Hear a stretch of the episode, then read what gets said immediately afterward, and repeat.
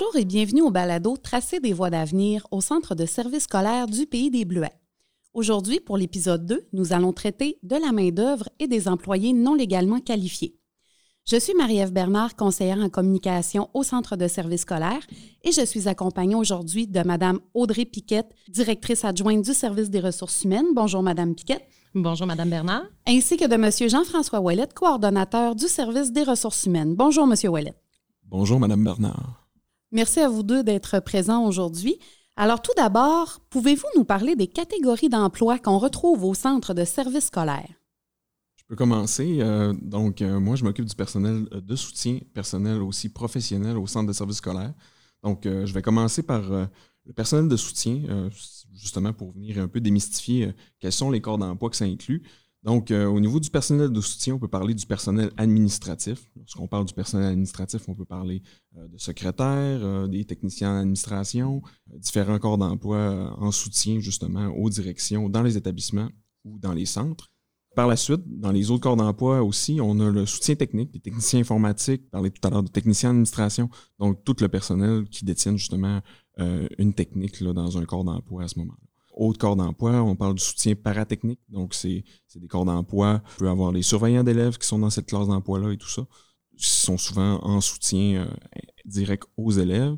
Ensuite, on a aussi le soutien manuel, donc euh, ce qui inclut euh, les concierges, les ouvriers d'entretien, les techniciens en bâtiment aussi. De la main-d'œuvre, soit en service de garde, des techniciens en éducation spécialisée, techniques en travail social, donc tout ce qui est dans les services offerts directement aux élèves. Pour le personnel de soutien, c'est quand même un très grand éventail de, corps d'emploi. Euh, les travailleurs sociaux, on a des psychoéducateurs, des psychologues, des gens qui offrent différents services euh, directement aux élèves. On a aussi des conseillers d'orientation, une ergothérapeute au, sein de notre centre de services scolaires. Dans ce corps d'emploi-là aussi, au niveau des professionnels, on a des différents emplois au niveau administratif aussi, au niveau du service aux entreprises, d'agents de développement, euh, différents postes, disons, administratifs avec qui nécessitent justement un, baccalauréat. Donc, quand on parle de personnel professionnel, ben, le prérequis de l'emploi, c'est un, baccalauréat, euh, justement dans une, dans une catégorie d'emploi à ce moment-là. Pour ma part, je suis davantage responsable du volet des enseignants. Donc, euh, au niveau de l'enseignement, c'est divisé en trois secteurs. On a le premier qu'on connaît bien, qui est au niveau du secteur des jeunes. Donc, ce sont tous les enseignants qui vont travailler au niveau de nos écoles primaires, de nos écoles secondaires, euh, dans différentes spécialités. Entre autres, au secondaire, on va penser au français, aux mathématiques, euh, aux sciences humaines. Puis au niveau du primaire, on en a qui sont spécialisés au niveau du préscolaire, mais également au niveau du primaire.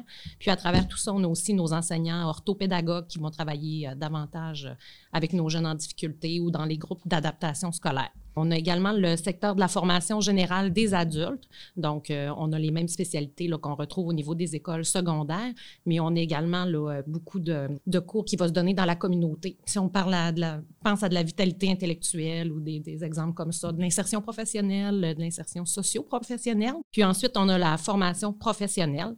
Donc, euh, c'est les enseignants là, qui œuvrent dans le cadre des DEP, donc des diplômes d'études professionnelles. On a différentes spécialités. Puis, il ne faut pas oublier également notre service de formation aux entreprises pour lesquelles ils vont être à la recherche de formateurs ou d'enseignants dans des métiers euh, plus spécialisés. Les trois corps d'emploi que vous venez de nous décrire, soit le personnel de soutien, le personnel professionnel et bien sûr les enseignants, je crois qu'ils sont chacun régis par une convention collective spécifique. Est-ce que vous pouvez nous en parler? Ben oui, effectivement. Chaque, euh, chaque disons, euh, convention collective a des particularités, des avantages différents, des, conditions d'emploi qui sont différentes, donc qui doivent être traitées de manière indépendante.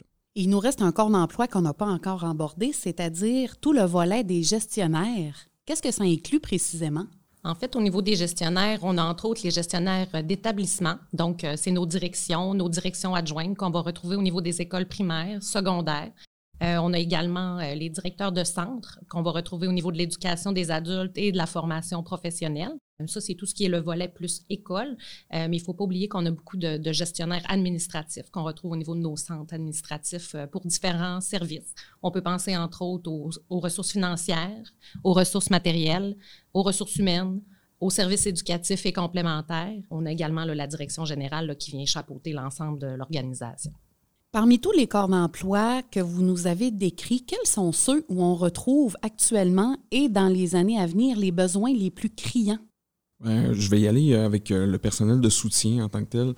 c'est certain que dans les services directs aux élèves que j'ai mentionnés tout à l'heure, donc quand on parle des services de garde, des éducateurs spécialisés, c'est des emplois justement qui sont en grand besoin. Le niveau de besoin au niveau des élèves est très élevé. Sinon, dans d'autres corps d'emploi, la conciergerie, entre autres, dans le personnel professionnel, on crée des sortes de projets où ce que les gens qui ont su euh, rentrer par cette porte-là, ben, euh, souvent qu'on a su fidéliser puis euh, en bout de ligne offrir un poste à ces gens-là.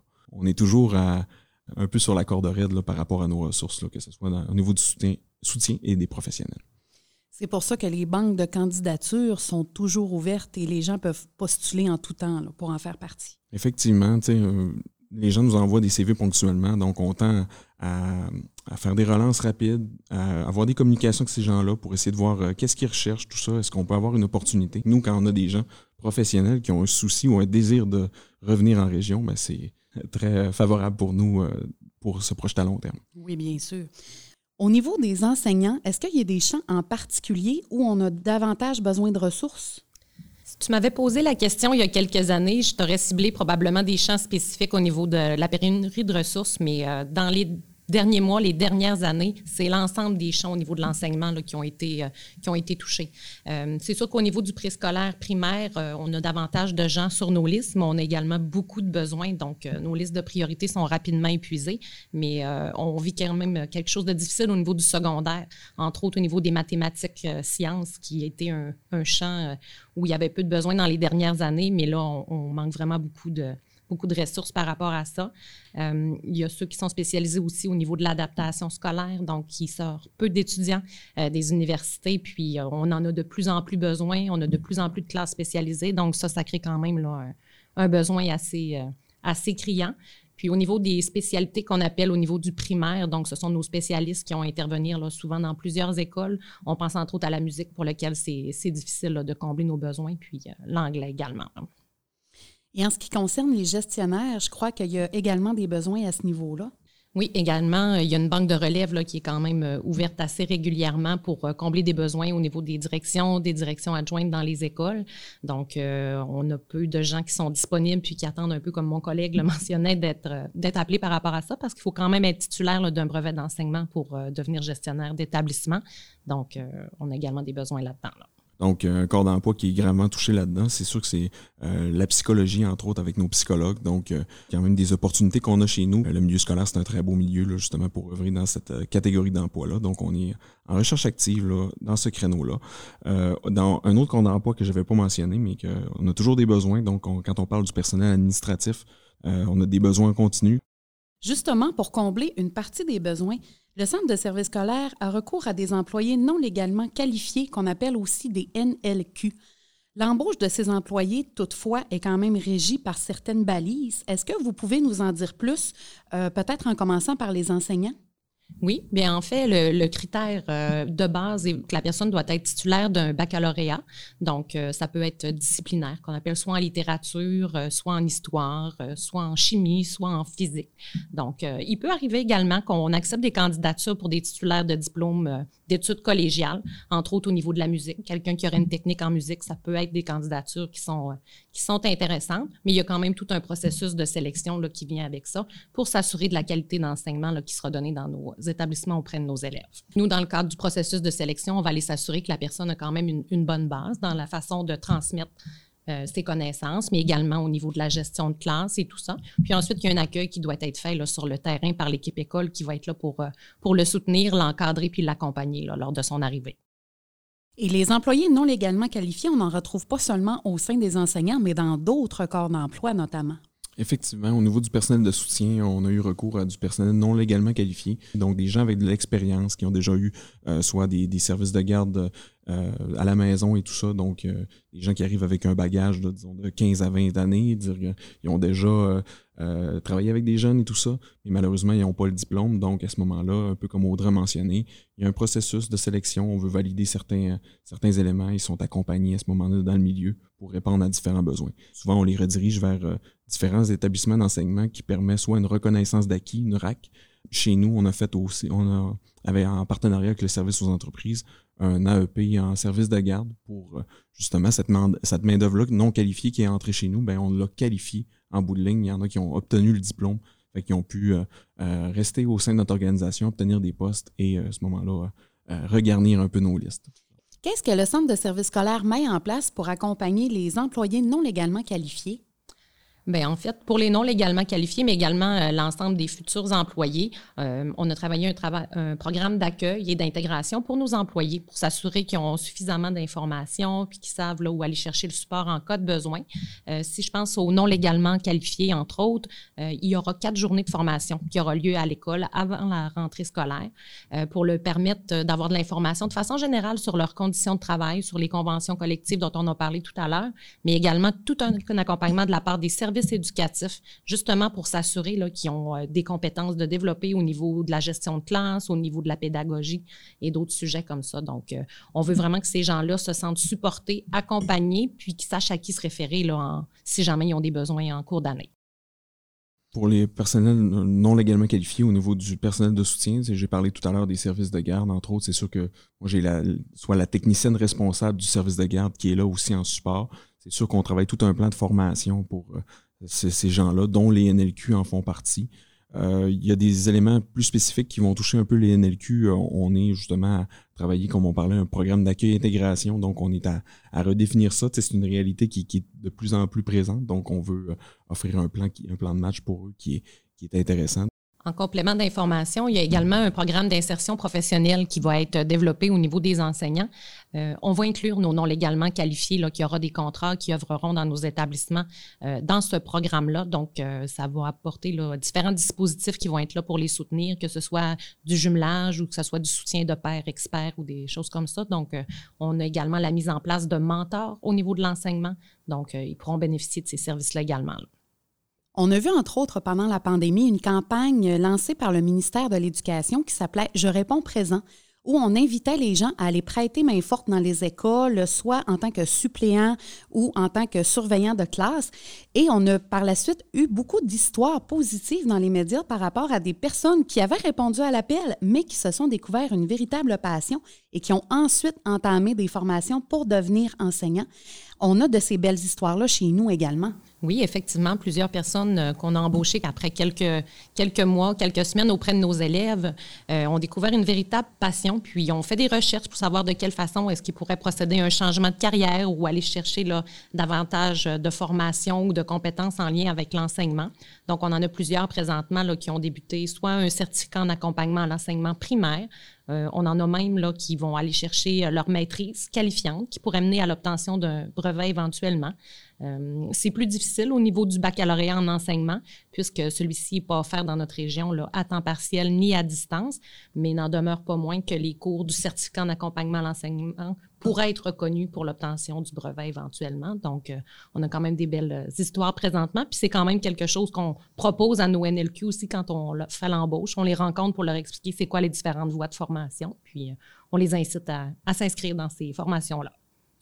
Ça m'amène à apporter aussi quelques informations en lien avec la formation professionnelle. Donc, nous, euh, qu'on recherche, c'est des experts techniques, soit des gens qui ont des DEP, qui ont eu beaucoup d'expérience. C'est sûr qu'à ce moment-là, on a des opportunités d'enseignement. Ça les amène, oui, dans une démarche, euh, après ça, de qualification en enseignement, mais euh, la formule est, un petit peu plus flexible au niveau de la formation professionnelle. Donc, faire un bac à ce moment-là qui peut être fait à distance, donc avec un certain nombre de cours par par session à ce moment-là. Et les, on a quand même des belles histoires aussi à ce niveau-là, des gens qui se sont développés euh, une passion dans la transmission des savoirs aussi. Quand on parle des employés NLQ, on entend aussi souvent parler de tolérance d'engagement de la part du ministère. Pouvez-vous nous expliquer en quoi ça consiste? Oui, en fait, c'est une autorisation qui est demandée au ministère pour pouvoir utiliser euh, ces personnes-là pour offrir des heures d'enseignement. Donc, à partir du moment où on a suffisamment d'heures pour leur proposer un contrat euh, dans une certaine spécialité, on va demander l'autorisation au ministère de leur accorder un contrat officiel, comme pour un enseignement, un enseignant qui est légalement qualifié, ce qui va leur permettre d'avoir les mêmes conditions de travail qu'un enseignant détenant un brevet. C'est une autorisation du ministère qui nous est délivrée à ce moment-là.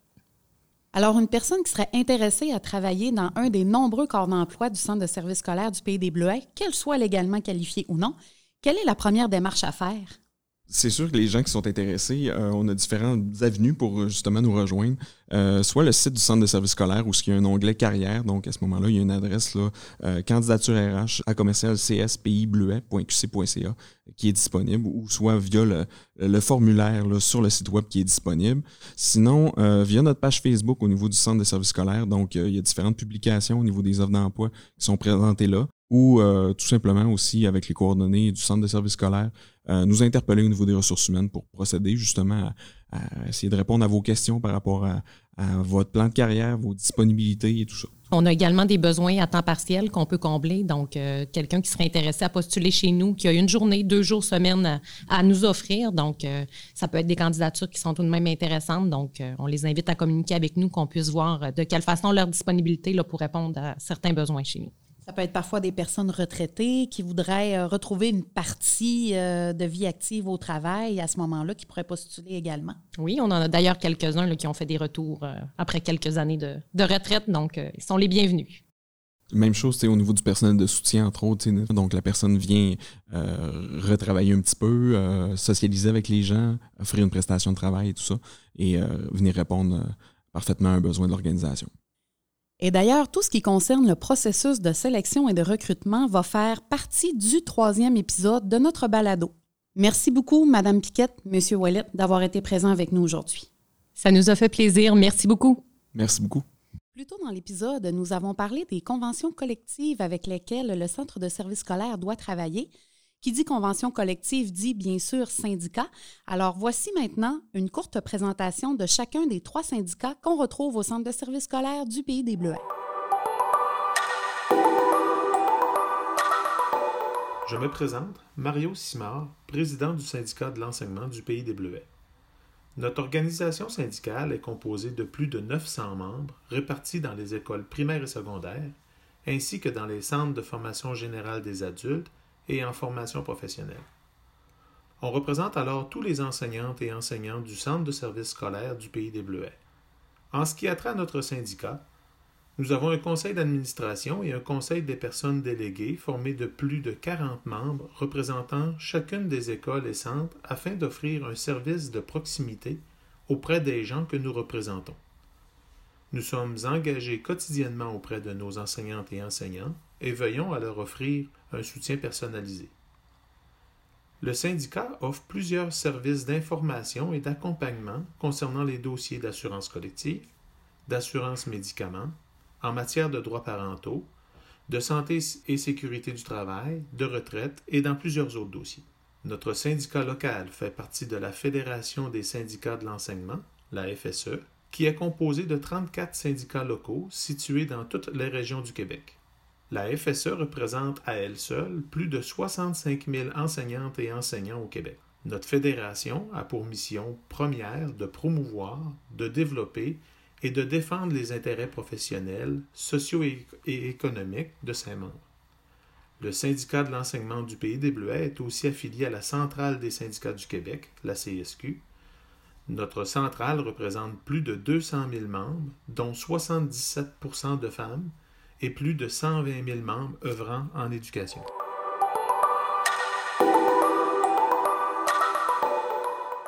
Bonjour, je me présente, Marc Nollet, président du syndicat des professionnels et professionnels de l'éducation, Lac-Saint-Jean, Pays des Bleuets et Bay James, communément appelé SPP-LPB.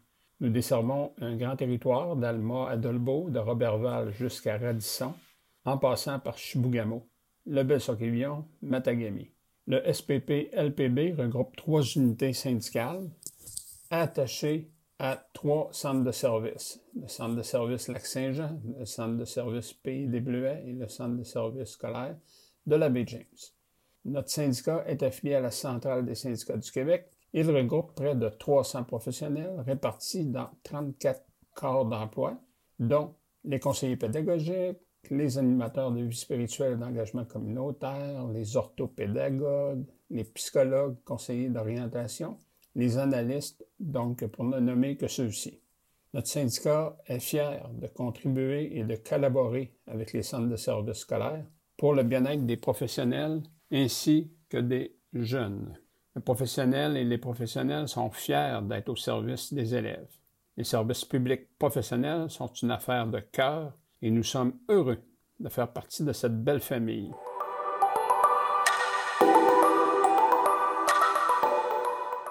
Je me présente, Valérie Savard, présidente du syndicat du personnel de soutien scolaire du Pays des Bleuets, CSQ. Je suis accompagnée dans ma fonction d'un comité exécutif qui est formé de Dave Gosselin, vice-président, de Manon Gauthier, secrétaire, et de Lise Bouchard, trésorière. Je suis la seule libérée à temps plein, les autres le sont de façon sporadique, au besoin. Nous représentons environ 675 membres qui travaillent pour le centre de service et qui font partie d'un des 81 corps d'emploi possibles pour le personnel de soutien. C'est certain que nous n'avons pas 81 corps d'emploi au centre de service, mais tout de même une soixantaine, ce qui fait que chaque situation est différente et la façon d'appliquer la convention collective aussi. Nous avons trois catégories d'emplois principales. La première, le personnel de soutien technique et paratechnique.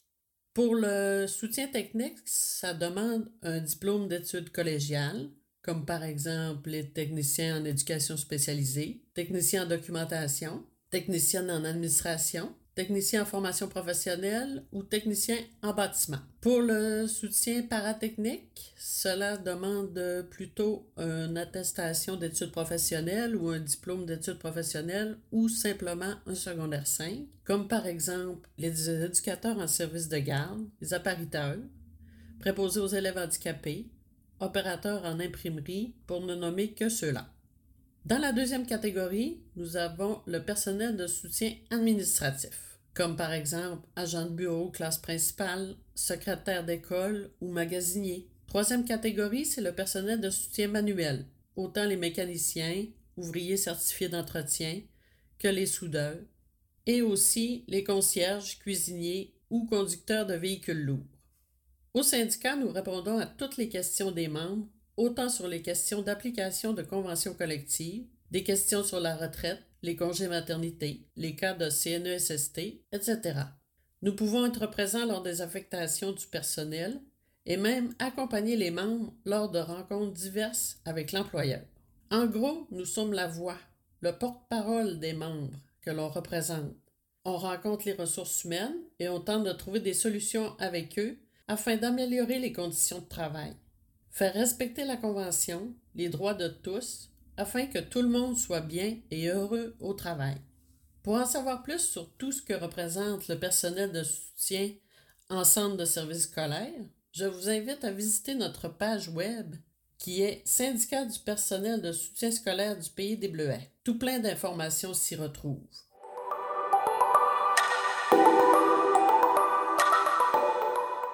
C'est ce qui met fin à l'épisode 2 du balado Tracer des voies d'avenir au Centre de services scolaires du Pays des Bleuets. Retrouvez-nous pour le prochain. Merci.